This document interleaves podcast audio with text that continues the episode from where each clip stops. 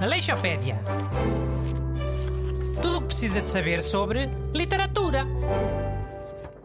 Bom dia. Bem-vindo à sua enciclopédia radiofónica de literatura, onde o seu saber não ocupa lugar. Eu sou Bruno Aleixo e, como sempre, tenho os dois barbas rapadas do costume, Busti e Alexandre. Bom dia. Boas, people. Hoje vamos falar do poeta Antero Quentale. Fez ontem 179 anos que nasceu. É, não é, Busto? Uh, sim, mas a sua importância vai muito além da sua obra poética. Ele foi talvez o principal impulsionador do movimento realista em Portugal. É? Ora explica isso melhor aos ouvintes.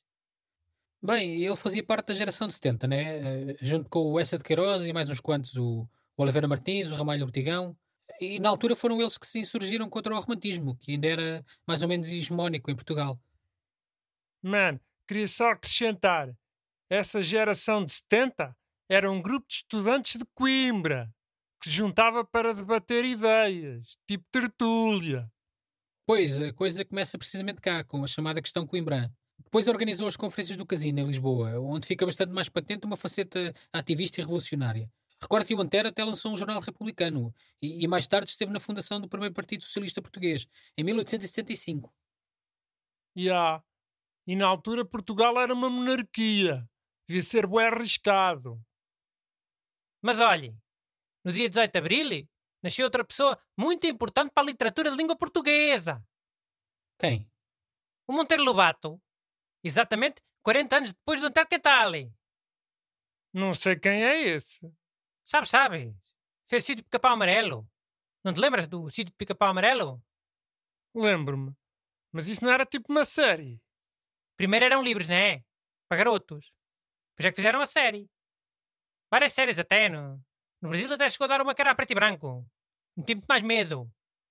Fogo, a que eu vi tinha um, um crocodilo com cabelo. Eu tinha boeda medo disso. Era a Cuca. Era um jacaré com uma cabeleira postiça. E olha, sabes o Saci? Aquele de, de vermelho que só tinha uma perna.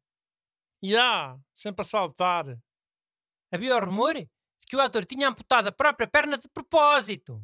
Só para conseguir o papel naquela série. Só para tu veres a importância e o prestígio. Oh, isso é mentira. Olhem, não queremos desprezar o valor do Monteiro Lobato enquanto escritor, mas o Antero de Cantal é um dos maiores poetas portugueses de sempre. E ainda não falámos da obra poética dele. Se calhar falávamos mais um bocadinho dele, não sei. Pode ser, vá. Mas tu é que começaste a falar do ativismo político. E tu começaste a falar de outro escritor que não tem nada a ver, olha. Sejam amigos, vá. Olha, tenho aqui uma frase que o Fernando Pessoa disse sobre o Antero Quental, em inglês. Espera aí que eu vou ler. Properly speaking, there has been no Portuguese literature before Antero Quental.